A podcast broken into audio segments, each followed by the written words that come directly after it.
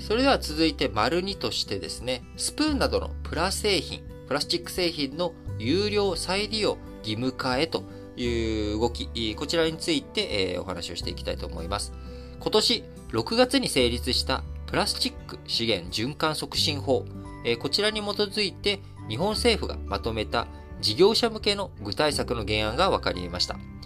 コンビニや飲食店で無料配布している使い捨てのプラ製スプーンなど計12品目、えー、他にはですね、ストローとかマドラー、えー、あるいはホテルが提供しているヘアブラシや歯ブラシ、クリーニング店のハンガーなども対象に含まれておりますけれども、計12品目を削減対象品目に、えー、していくことになりました。えー、プラ製品の使用量が年間5トン以上の事業者に対しては、有料化や再利用といった対応を義務付けるということです。え、今、日本全体ではですね、えー、2019年、国内で使用したプラスチック1000万トン弱に上り、えー、ハイプラ、えー、こちらは850万トンあったということです。えー、このうちの4分の3にあたる638万トンはリサイクル処理せず燃やしたり埋めたり、え、埋め立てに、え、されたりということになっており、まあ、このプラスチック、え、どういうふうに減らしていくのかというところが課題になってきているわけですけれども、え、事業者、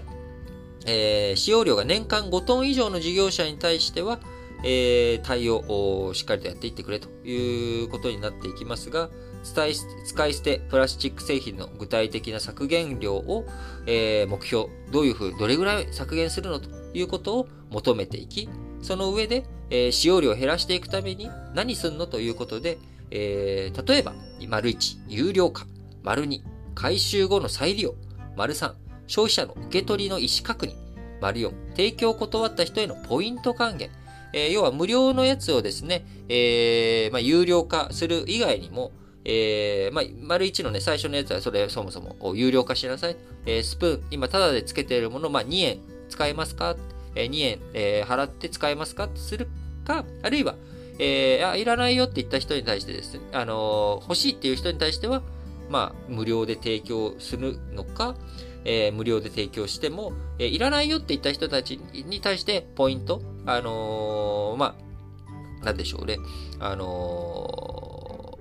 ー、多分、うん QR コード決済になるんですかね。えー、ポイントを、例えばそれで1円つけます、2円つけますみたいな、えー、断った人にプラスになる。えー、使う人にマイナスにする有料化か、使わない人にプラスにする、え提供を断った人へのポイント還元するか、え再利用をするのか、え意思確認をするのかといった、えまあ、こういった対策のうち、えー、最低一つを講じるよう国が要請するということです。え、もしですね、この取り組み、え、不十分な場合には社名を公表し、え命令に、え従わない場合は50万円以下の罰金を課すということになり、え当面使用量が年5トン以上の事業者に対応を求めていくということですが、まあ、国内の大手コンビニチェーンや百貨店、スーパー、まあ、こういったところはほぼ対象事業者になりますし、えー、先ほどね、えー、あの、マドラーとかストローも対象になるということをお伝えしましたけれども、えそうなってくると、あのあれですね、え、コーヒーショップとかね、あの、こういったところ、ファーストフード店系とか、え、コーヒーチェーンとか、こういったところもま対象に入ってくるんでしょうかね。クリーニング店のハンガー、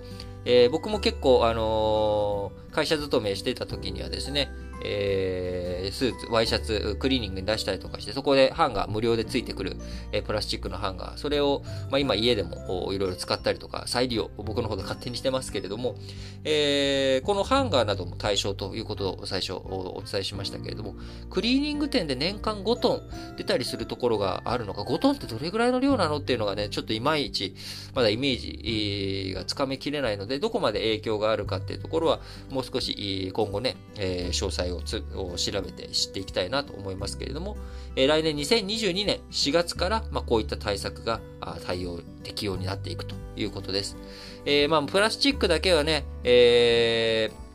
ー、こう資源の再活用ということで、目の敵に今、まあ去年の買い物袋とかレジ袋の有料化から、いろいろ始まっておりますけれども、まあ、いずれにしろやっぱりいろんなもの、こういったものをですね、使いすぎないっていうことに、えー、あるいは使ったとしても、えー、もう一回使うようにするっていうこと自体は悪いことではないはずなので、まあ、個人的には積極的に協力していきたいなと思っております。えもしね、それでね、お金払わなきゃいけなかったら、僕もまあレジ袋とか持ってくのをついついまだ忘れること、えー、あるわけですけども、そういった時には、あ別にもうお金払って買えばいいだけっちゃいいだけの話なのでね、まあ、しっかりと環境対策、環境意識を高く持っていきながら、日々過ごしていきたいなと思います。それでは次の話題に移りましょう。